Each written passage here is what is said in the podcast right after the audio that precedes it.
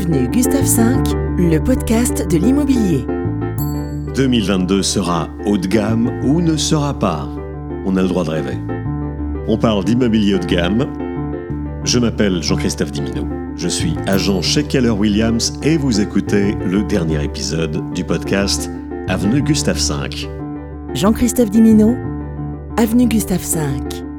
Allez, trois petites annonces pour débuter. J'ai pour mission de vendre cet appartement-villa, une superbe maison d'architecte mitoyenne que vous allez découvrir, 300 mètres carrés, avec une pleine vue mer et ville, à Nice-Ouest, sur la colline de l'Archer. C'est ultra contemporain, finition béton brut au plafond, béton ciré au sol, 5 chambres, dont une master de plus de 40 mètres carrés, deux très belles terrasses, jardin, piscine suspendue Garage pour 5 véhicules au moins, vin.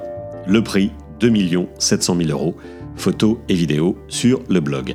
À Versailles, que diriez-vous d'un petit château de 14 pièces? Eh bien, Keller Williams Fortissimo nous propose une demeure datant de 1891, située en plein cœur de Versailles.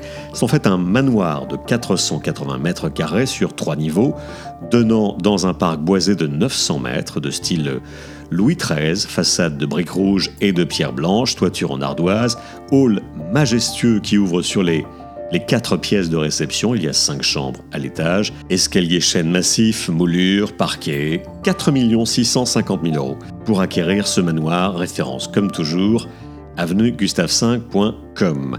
Avenue Gustave V. Une dernière avant les news du haut de gamme. Dans le sud-ouest, euh, sur le chemin de Compostelle, non loin de Hauvillard, élu deuxième village préféré des Français l'an dernier, je commercialise un prieuré très très bien conservé de 500 mètres carrés au prix de 599 000 euros, oui, 9 chambres, dépendance, puits et parc de 3500 mètres, bâtiment emblématique d'un petit village du Tarn-et-Garonne, la vidéo et l'historique complet des lieux dans l'article enrichi qui accompagne ce podcast.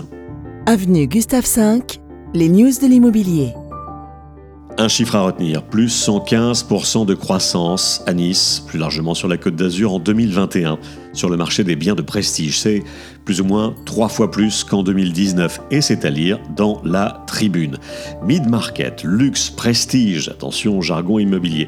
Les clients ont du mal à se situer et c'est tout à fait légitime. Tout le monde veut faire du, luxury ces temps-ci, ça fait tourner la tête aussi de certains clients vendeurs, pourtant ce n'est pas à la portée de tout le monde.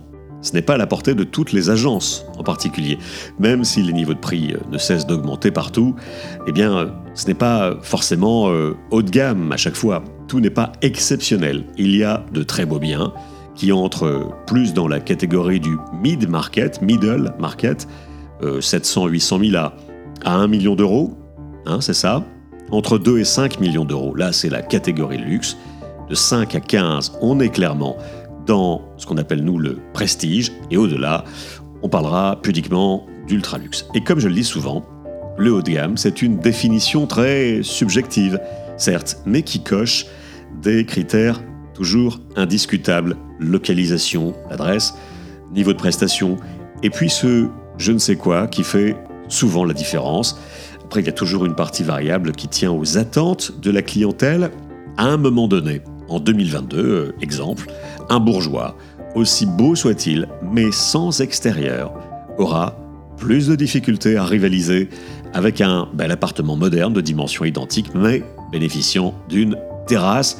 C'est ainsi maintenant une maison pareille, en fonction de son exposition, la vue mer est une exigence non négociable désormais par les acquéreurs du haut de gamme et du luxe. Et en matière de vue, sur la côte d'Azur, à Nice, vous le savez sans doute, il y a, il y a toujours une surprime à l'exposition ouest, à la pleine vue mer aussi, pas juste à un horizon mer, à quelques kilomètres.